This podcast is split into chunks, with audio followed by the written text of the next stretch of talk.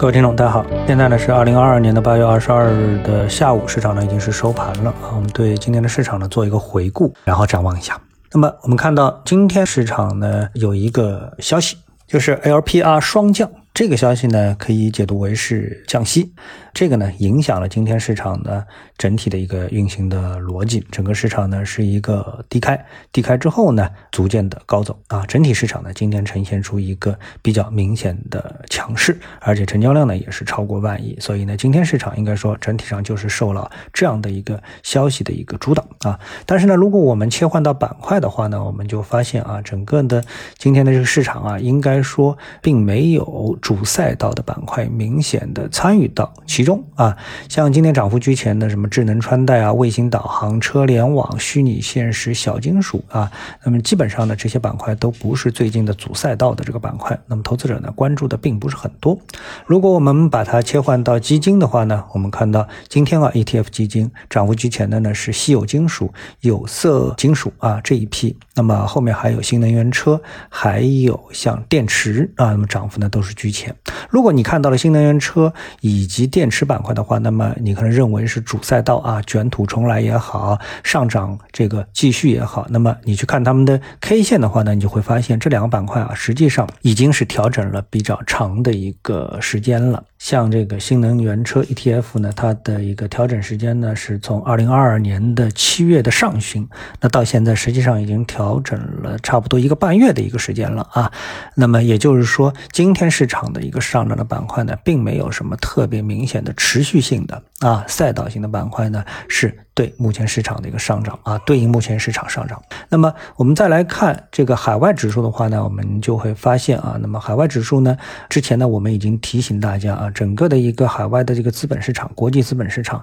一方面呢，美国股市啊在下跌，像昨天纳斯达克指数呢跌幅是达到了百分之二点零一，道琼斯跌了百分之零点八六。那么到今天呢，尽管市场没开盘，但是盘前啊，我们说这个市场啊，它都是是连续交易的，这个标普呢。已经是呢下跌了百分之一点一八了啊，整个市场呢开始啊炒作衰退，就市场的这个逻辑啊开始进入到衰退的逻辑。那么这个呢对应了数字货币，比特币和以太坊呢也都是出现了比较明显的调整。像这以太坊呢，目前的跌幅呢是百分之三点七八，从两千呢回到了一千五百的这个价格啊，这个跌幅呢调整幅度也已经是非常大，已经是有接近百分之二十五的一个调整幅度了。那么整个市场那目前呢是就是海外资本市场。啊，欧美股市呢是在向下运行，那么我们的市场呢受到减息的一个影响呢，今天呢是得到了一个提振，那么相互之间呢并没有走在一个大的方向上面，那这就是我们目前的大盘所面临的情况，那基本上应该说我们还是属于平稳的运行的一个态势。啊，当然了，呃，我们看到运行到这里的话呢，那么如果说啊今天这个上涨的一个阳线能够得以维系的话，那么在小级别当面。那我们可以看到，目前的一个指数啊，可能是有可能构筑一个右肩，一个小级别的右肩。这个呢，切换到六十分钟或者是三十分钟图当中呢，就可以看得比较的明显。好，我们接下来呢，来谈一谈啊，我们投资者都非常关心的，就是 LPR 双降的消息对市场的一个影响啊，它的。呃，背后的一些含义啊，我们说这个一个呢，这个 LPR 它是贷款市场报价利率呢，是一年期百分之三点六五，此前呢是百分之三点七，降了零点零五；五年期以上呢是百分之四点三，之前呢是百分之四点四五，降了百分之零点一五啊。那么真实的含义是什么呢？给房贷做参考，那么这都降了。如果以商贷额度一百万，就是你降了呃贷了一百万，然后呢贷款是三十年，等额本息还款方式。